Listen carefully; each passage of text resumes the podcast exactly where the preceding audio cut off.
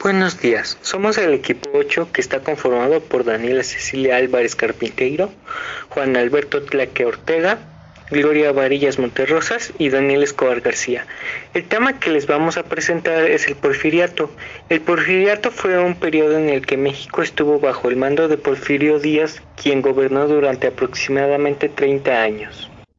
La importancia que tuvo México durante el porfiriato fue unificación y pacificación del país, saneamiento de las finanzas públicas y reducción de deuda externa, mejor administración pública, un mejor desarrollo de infraestructura y una modernización del país, al igual que un gran crecimiento económico. Las características más importantes fueron en lo económico, político y social. Como ya se mencionaba antes, en lo económico fue el crecimiento tan grande que tuvo, ya que eran los inversionistas extranjeros, que fue lo que provocó un crecimiento tan grande e importante.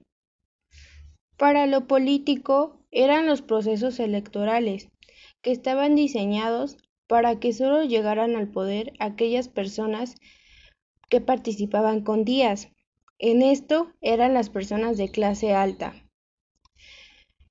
No había libertad de prensa ni libertades políticas. Se usaba al ejército en contra de los enemigos de Díaz. Aunque existían elecciones cada cuatro años, estos estaban amañados para que siempre ganara Díaz, por lo que no se puede hablar de una democracia real. Los jóvenes no tenían acceso a puestos públicos. En lo social estaban formados por tres clases: clase alta, clase media y clase baja. En la clase alta eran ricos, terratenientes, comerciantes, inversionistas, nacionales y extranjeros, altos mandos de ejército y alto clero. Estos controlaban todos los aspectos del país y se enriquecían a costa del trabajo de los de clase baja. En la clase media se encontraban los profesionistas independientes y pequeños propietarios que no tenían acceso a los puestos de gobierno.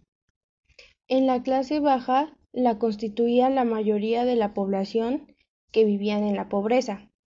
Trabajaban más de 15 horas al día en condiciones de servidumbre. No tenían acceso a la educación ni a los servicios básicos, como son salud, educación, una vivienda, etc.